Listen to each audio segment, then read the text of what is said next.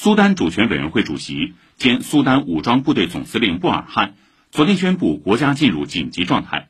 解散主权委员会和过渡政府，并解除所有州长的职务。布尔汉当天在苏丹官方电视台播出的讲话中表示，武装部队将继续实行民主过渡，直到将权力移交给未来政府。苏丹过渡政府总理办公室昨天发表声明说，